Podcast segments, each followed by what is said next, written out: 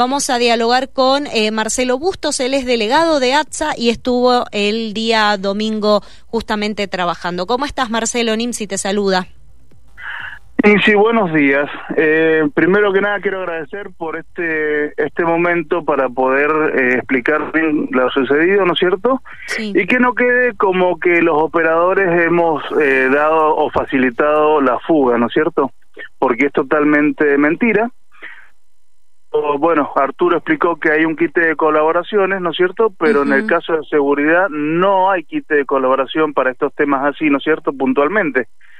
Así que, bueno, desde ya muchas gracias por el, por el hecho de dejarnos eh, explicarnos, ¿cierto?, lo, lo sucedido en la sociedad. Bien, y, y, bueno, entonces para, para poner todo en, en contexto, ¿qué fue lo que sucedió el, el, domingo alrededor de las 17 horas? Esto es cierto que estaban jugando un partido de fútbol, ¿eso es verdad? Sí, totalmente cierto. Como siempre sucede, ¿no es cierto?, en las tardes por ahí los chicos al no tener actividades, ¿no es cierto?, al no haber tenido escuela, no haber tenido talleres, eh, se los saca al deporte. Sí, en este caso salió el sector A de máxima seguridad. Eh, cuando finaliza la, la actividad de la cancha, obviamente estaban los tres operadores que estaban de guardia en el sector, más cuatro seguridad de, de, de la Guardia de Seguridad Interna, ¿no es cierto?, prestando apoyo. Cuando finaliza el partido, los chicos son llevado de nuevo hasta el sector porque la cancha queda al lado del sector de donde están ellos. Cuando ingresan al sector, al, al, al sector de ellos, para ingresar tienen que pasar un paredón, el cual, ¿no es cierto?, una vez que ingresan al, al, al sector, al paredón de ellos, ¿no es cierto?, eh, se cierra la puerta con llave y tienen que hacer aproximadamente unos ocho metros para ingresar al sector.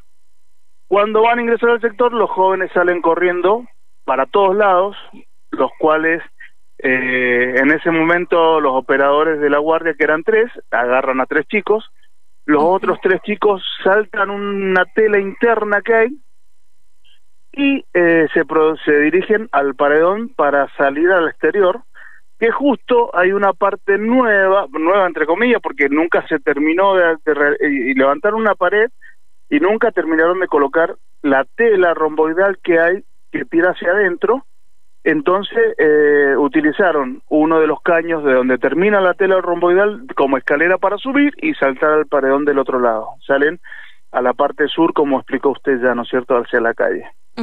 Eso fue, eso fue lo, lo que principalmente sucedió. Obviamente que estaba prestando apoyo en la zona muerta el GCI, el, el Grupo de Seguridad Interna, pero al debido, digamos, que, que debido a las piedras o a los, a los yuyos altos que hay ahí, eh, se les dificultó poder llegar.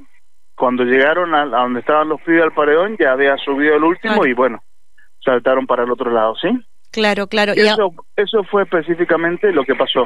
Uh -huh. Y ahora los días domingo, ¿baja la cantidad de, de, operadores que tendrían que estar trabajando en, no sé, de lunes a viernes hay cierta cantidad y los fines de semana baja?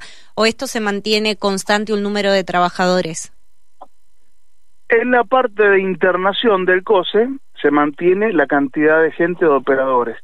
La parte que no van sábados o domingos a trabajar, ¿no es cierto?, son generalmente los administrativos y los responsables, ¿no es cierto?, o lo, la gente, los regentes o los directivos que, que tampoco concurren los domingos, sino que solamente están los operadores de la, de la guardia que corresponde. Claro, claro.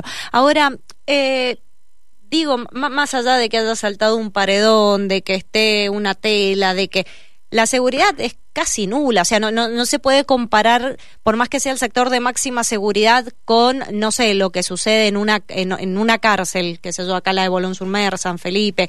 Eh, digo que, que más allá que lo llamen sector de máxima seguridad, ustedes no, no, no están capacitados tampoco para una verdadera máxima seguridad en ese sector. Mira, la gente, eh, hacemos cursos, ¿no es cierto?, generalmente, para justamente que no sucedan estas cosas. Sí, de hecho, cuatro, más de cuatro años que no sucedía algo así, ¿no es cierto? Uh -huh. eh, advertíamos, advertíamos que algo estaba sucediendo con los chicos que estaban en máxima seguridad. Al momento de solicitar salir al deporte los chicos, los operadores que estábamos en el GCI, le dijimos a los encargados de ese momento de que eh, estaba difícil la situación por la actitud que ya habían tomado los días, los días anteriores los chicos. La actitud me refiero a que, por ejemplo, ellos para salir a jugar la pelota salen con zapatillas desgastadas, rotas, ¿no es cierto?, con sin cordones, sí, sí. Eh, y, y, del hecho de salir a jugar ya con zapatillas más bonitas, eh, con bermuditas y con remeras eh, que no son las que usan normalmente para jugar a la pelota, claro. Ya ya te, te, habla de que están en una actitud sospechosa de que algo puede pasar. De todas maneras, eh, los jefes o la gente responsable autorizó a la salida de los jóvenes y obviamente que el grupo especial de seguridad acudimos a prestar apoyo al deporte y todo eso. Eh, y fue bueno, en el momento de que se los estaba guiando hacia el sector de nuevo cuando se produce la, la fuga, ¿no es cierto? ¿Cuántos, cuántos eh, jóvenes hay en la parte de máxima seguridad ahí? Y en ese momento habían seis y ahora, bueno, han quedado tres. Y con respecto a lo, a lo que mencionó eh, Arturo Piracés, que bueno, ustedes ahora van a estar, eh, por decirlo de alguna forma, en el ojo de la tormenta para que se haga esta, esta averiguación de que si estaban en connivencia con estos tres eh, jóvenes que escaparon. Se tiene que hacer la investigación sumaria que corresponde, ¿no es cierto? Eso no significa que seamos, sean culpables los, seamos culpables los operadores se tiene que hacer la investigación sumaria que salga a la luz lo que tenga que salir. Eh, estoy muy confiado de que no va a pasar más nada con los operadores porque no fue negligencia de los operadores. Así que, bueno, justamente quería salir a decir eso, ¿no es cierto? Claro. Porque lamentablemente siempre queda como que nosotros eh, ayudamos o facilitamos la fuga y no es así el caso, ¿no es cierto? Bien, ahora antes de, finalizar, eh, Marcelo, mencionó ustedes que estaban con un kit de colaboración, salvo en la parte del sector que hace a, a, la máxima seguridad. ¿Cuál es el reclamo que están llevando adelante como trabajadores de la Dirección de Responsabilidad Penal Juvenil? El reclamo, nosotros pertenecemos al gremio de ATSA, ¿no es cierto?, que es el gremio de la salud de Mendoza. eh, el reclamo en sí, ¿no es cierto?, es salarial, porque hay gente que eh, en, en general en el régimen 15 de salud, ¿no es cierto?, está cobrando muy bajos salarios. Bien.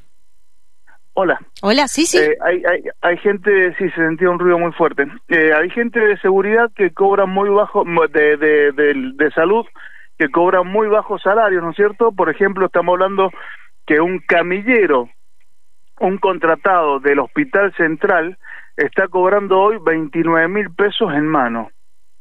Y se imaginará que es muy difícil poder convivir con ese sueldo, ¿sí? Así que en general estamos tratando de, que el gobierno eh, revea el tema salarial porque lo que ofrecieron la semana pasada fueron 4.500 pesos y creemos que con 4.500 pesos es muy innecesario el poder el poder que la gente pueda salir a, llevar a afrontar la, la, la familia, ¿sí? Claro, bien, bien. Bueno, Marcelo, la verdad que queríamos conocer la, postura de ustedes, de los operadores que estuvieron trabajando ese, ese día y bueno, cómo va a continuar ahora la parte de los, de los procesos de investigaciones administrativos y ver si eh, la policía puede dar con el paradero de estos tres, de estos tres jóvenes que ya se dieron a la, a la fuga y bueno, justamente uno, uno de ellos que mencionaban que eh, tenía una condena de 11 años de cárcel el que es Nicolás Hernández, quien estaba eh, ya directamente cumpliendo la, condena por homicidio, había anunciado a través de las redes sociales eh, hacía unos días atrás que la verdad que puede ser coincidencia o no, que ya fuera de las rejas voy a estar de nuevo, mencionaba el, el posteo que había, que había hecho, que había hecho. La pregunta es, ¿ellos pueden usar celulares? Por ejemplo, ¿tienen libertad para utilizar los teléfonos celulares o lo usan en computadoras? O se les da un tiempo prudencial para que lo utilicen? ¿Cómo es ese tema? El sistema antes de la pandemia era que los chicos hacían llamadas a las casas eh, tres veces por semana desde el teléfono fijo que teníamos en los sectores, ¿sí? Durante la pandemia eso se cambió y empezaron a llamar, como no habían visitas, empezaron a hacer llamadas diarias a sus familiares, ¿no es cierto? Y obviamente que están con teléfonos celulares que tienen acceso a Internet. entonces eh, se los debe dejar en un momento de privacidad para que ellos puedan hablar con sus familiares. Entonces, en ese momento que no, no, digamos, entre comillas, que no se los puede monitorear, sí. es cuando los jóvenes, ¿no es cierto?, eh, realizan el tema de ingreso a Internet o, o, o, ese estilo de llamadas, ¿no es cierto? Bien. Que antes no, no se utilizaban. Por eso, de post, post pandemia, ha quedado ya eh, que los chicos llaman todos los días a la casa y, y con los celulares, bueno, pueden entrar por ahí a internet, ¿no es cierto? Bien. Marcelo, muchísimas gracias por esta comunicación. Muchas gracias y bueno, estoy a su servicio para lo que necesiten. ¿eh? Gracias, hasta luego.